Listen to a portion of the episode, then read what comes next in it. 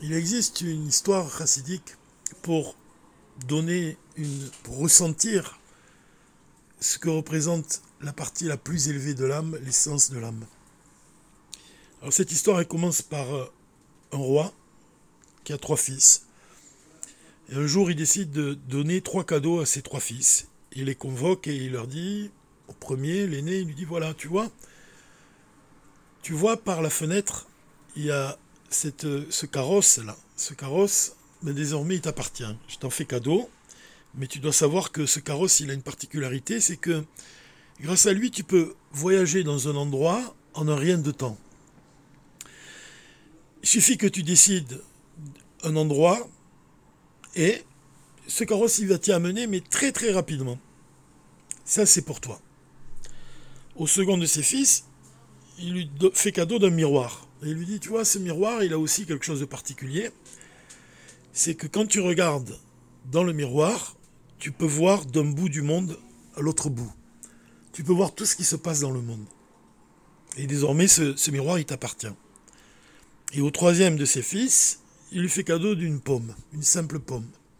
Et là aussi, il lui dit, cette pomme, elle a quelque chose de particulier, c'est qu'elle guérit de toutes les maladies. Alors les trois fils repartent de la maison de leur père, et chacun avec son cadeau, les jours passent, et un jour, un des fils voit dans le miroir qu'il y a une princesse au royaume, dans le royaume voisin, qui est très malade. Et il voit comme ça le, père, la mère, toute la famille qui est effondrée.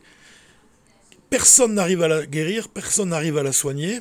Et quand il voit ça, immédiatement, il se rend chez son, son, frère et il lui dit, voilà, on va aller avec ton carrosse, très rapidement, on va, aller dans le palais du roi, et on va amener la pomme. Donc ils se réunissent tous les trois, ils décident ensemble de partir pour guérir la, fille du roi, la princesse. Alors ils voyagent comme ça et très rapidement ils se trouvent devant le palais du roi et ils se présentent devant la porte du palais, devant les gardes et ils disent qu'ils sont venus pour, ils ont le moyen, ils ont un médicament pour guérir la princesse. Alors immédiatement on les présente au roi, immédiatement ils rentrent dans la chambre de la princesse et ils lui donnent à manger un bout de pomme. Et immédiatement, on voit que la princesse qui était toute pâle, on voit qu'elle reprend ses couleurs et on voit qu'elle se rétablit miraculeusement. Et elle peut, se lever et elle, est guérie, totalement guérie. Et alors à ce moment-là, quand le roi voit ça, le roi et, son épouse, quand ils voient comme ça que ces trois, personnes, sont parvenues à faire ce qu'aucun médecin du palais n'est parvenu à faire, alors ils décident de les réunir et il leur dit, voilà, voyez par la fenêtre, vous voyez ces terres immenses qui s'étendent à perte de vue. Eh bien, ces terres, je vais en faire cadeau à, l'un d'entre vous. Donc vous allez discuter ensemble, vous allez réfléchir et vous allez me dire qui est le plus méritant des trois. Qui mérite le plus d'obtenir ces terres-là comme cadeau? Alors, de suite, quand le roi dit ça, celui qui possédait le miroir dit c'est grâce à moi. C'est moi qui mérite ces terres-là, puisque sans moi, on n'aurait jamais su que votre fille était malade. Donc ces, ces terres-là me reviennent. Et celui qui a le carrosse, il réplique de suite, il dit, mais non, c'est grâce à moi que votre fille est guérie, puisque sans moi, sans le carrosse, on ne serait pas arrivé aussi vite, et donc je mérite ces terres-là. Et le troisième fils dit, non, ces, terres-là, elles me reviennent, puisque sans la pomme, sans le médicament, votre fille, elle, n'aurait pas pu guérir. Alors le roi, il réfléchit, et il s'isole un moment, et il revient vers les, trois fils, et il leur dit, voilà, celui qui mérite le plus ce cadeau, en fait, c'est le, propriétaire de la pomme. Pourquoi? Parce que toi, effectivement, ton carrosse, il, vous a permis d'arriver très vite, mais tu le possèdes encore, ce carrosse. Il est encore ta priorité. Ta propriété, pardon. Au second fils, il dit, toi aussi, c'est pareil. C'est vrai que le miroir, il, t'a permis de savoir qu'est-ce qui se passait, mais le miroir, il, est encore là. Il est à toi. Tu peux encore l'utiliser. Mais toi, qui as donné ta pomme, tu as donné exactement tout ce que tu possédais tu as fait don, en fait, de toi-même plus que les autres, puisque aujourd'hui, maintenant, au moment présent, tu ne possèdes plus rien. Donc on voit que cette histoire-là, en fait, c'est un exemple pour dire, pour définir un peu, un peu mieux, un tant soit peu, ce que représente l'essence de l'âme d'un juif. L'essence de l'âme, c'est à partir du moment où on va dévoiler sa force, on va donner tout ce qu'on a. À, l'exemple de, ce fils qui va, qui va donner la pomme, il ne possède plus rien, mais il le fait pour guérir la princesse. Même s'il ne possède plus rien, il fait don de sa pomme. De la même façon, l'essence de l'âme, ça représente la partie de l'âme qui est enracinée dans l'essence divine. Donc c'est vraiment le lien qui unit l'âme d'un juif à son Père qui est dans le ciel. C'est vraiment le lien essentiel qui unit ce juif à Dieu. Et il représente vraiment la force la plus qui est au-delà du monde, une force qui est au-delà de toutes les forces de l'âme qui s'habillent dans le corps. Donc quand un juif il dévoile la force de l'essence de l'âme, en fait, il va faire don total de lui-même. Ce sujet-là de l'essence de l'âme, c'est vraiment le sujet de la paracha Kitavo, puisqu'il est écrit dans cette paracha que les enfants d'Israël, après qu'ils avaient eu conquis la terre, ils avaient l'obligation de prendre de leur champ des prémices des sept fruits de la terre, c'est-à-dire le blé, l'orge, le raisin, la figue, la grenade, l'olive et la date. Il devait les placer dans un panier et les apporter au Cohen dans le Beth Et le rabbi nous enseigne que cette mitzvah des prémices, elle est à la base de notre service divin et de l'ensemble de tous les autres commandements. Donc on peut s'interroger sur la particularité de cette mitzvah des prémices. En fait, on, remercie l'Éternel et on reconnaît ses bienfaits tout au long de l'année, pas seulement quand on arrive sur la terre d'Israël et qu'on va récolter les prémices de la terre. On voit que tout au long de sa journée, à commencer par le réveil, quand un juif récite la, prière de Modéani, et tout au long de la journée, quand il va prier Mintra, qu'il va prier Arvit, on voit qu'on adresse dans nos prières ou dans les bénédictions qu'on adresse à Dieu notre reconnaissance. Alors pourquoi cette mitzvah des prémices, elle exprime autant, avec autant de force notre reconnaissance pour Dieu? Pourquoi elle va précéder toutes les autres, toutes de la Torah? Pourquoi elle possède ce caractère particulier?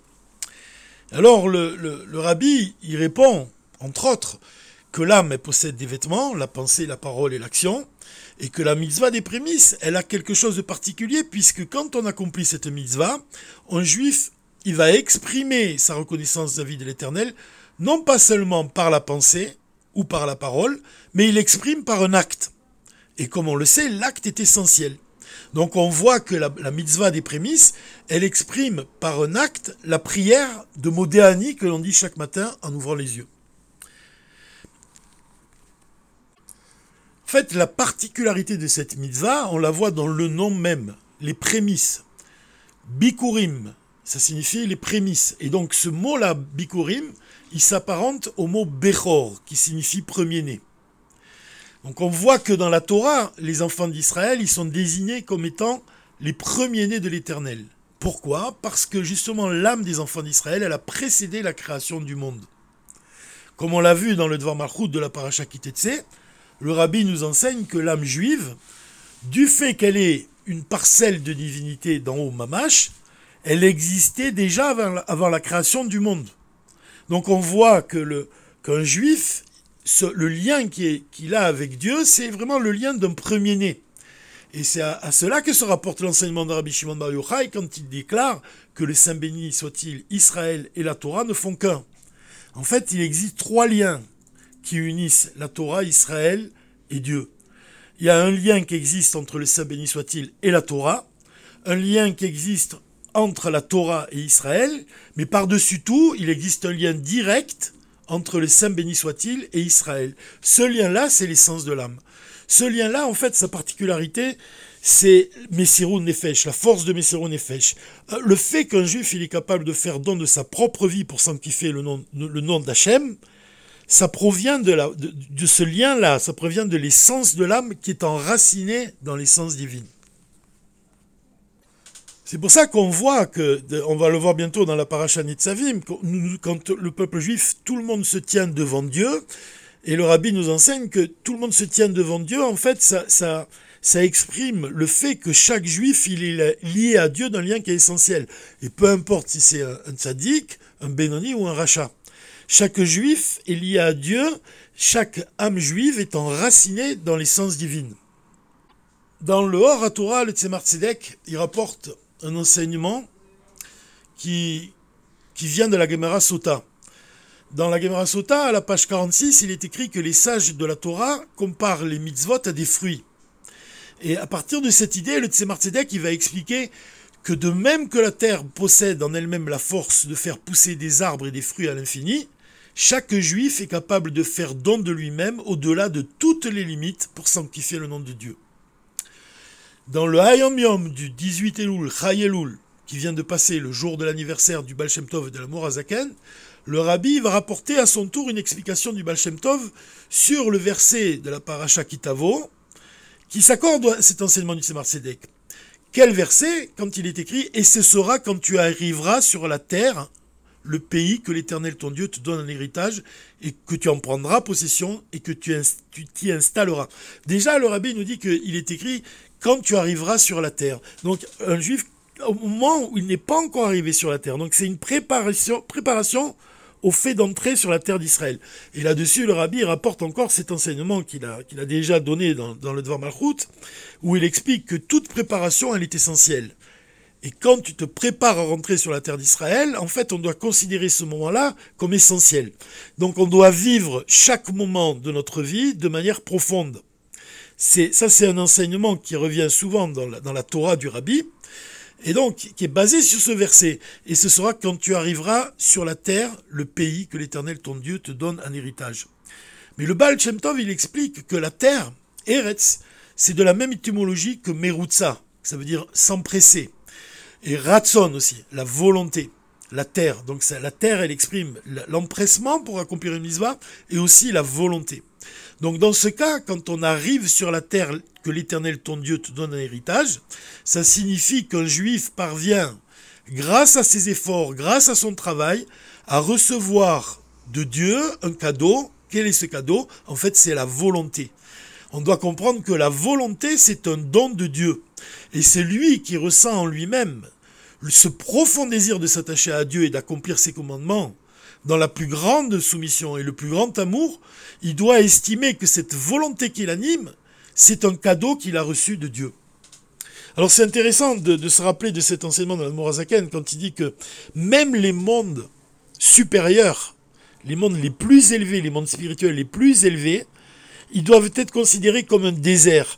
Et nous-mêmes, on doit, on doit se considérer nous-mêmes comme un désert. C'est-à-dire que on doit réaliser que la vitalité qu'on reçoit de Dieu, et même la vitalité que tous les mondes supérieurs reçoivent de Dieu, c'est rien en comparaison à la, vitalité et à la, lumière divine qui va se dévoiler au moment du Machiar. C'est pour ça qu'on doit se considérer nous-mêmes comme un désert. En fait, c'est un désert de Kedusha. C'est-à-dire qu'à partir du moment où un juif ressent en lui-même ce, vide, c'est-à-dire le désir vraiment de recevoir le dévoilement du Mashiach, il est lui-même comme un désert de sainteté.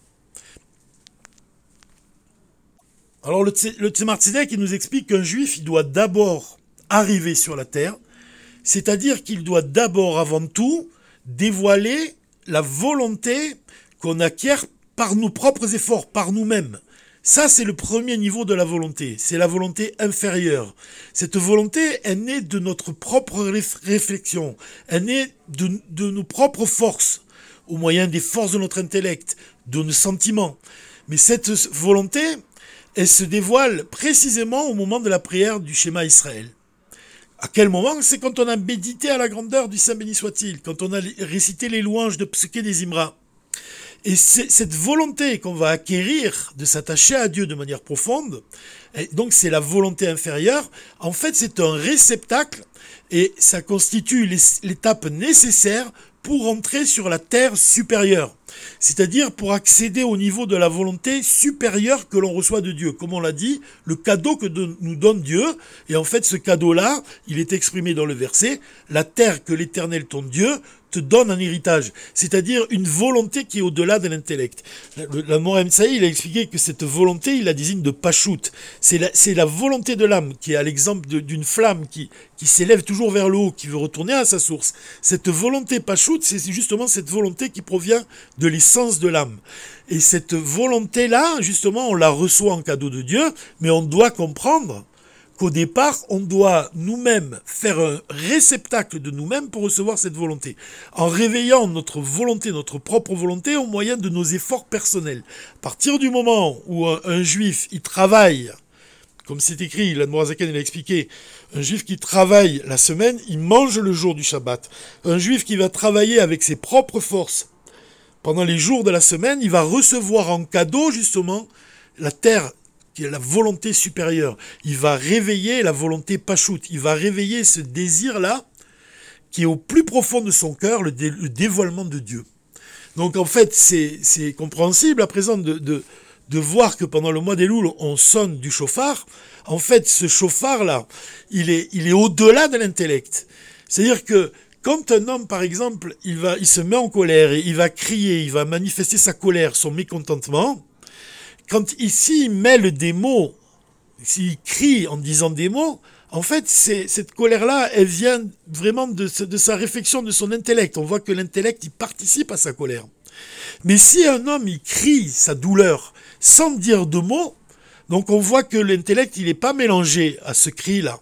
Donc ce cri-là, il vient vraiment du plus profond de lui-même. Et c'est ça le son du chauffard. Le son du chauffard, il représente ce cri qui est au-delà de l'intellect, comme l'a expliqué le Baal Tov. C'est comme un fils qui crie à son père, papa. Et de la même façon, l'Assemblée d'Israël qui demande le dévoilement de Dieu.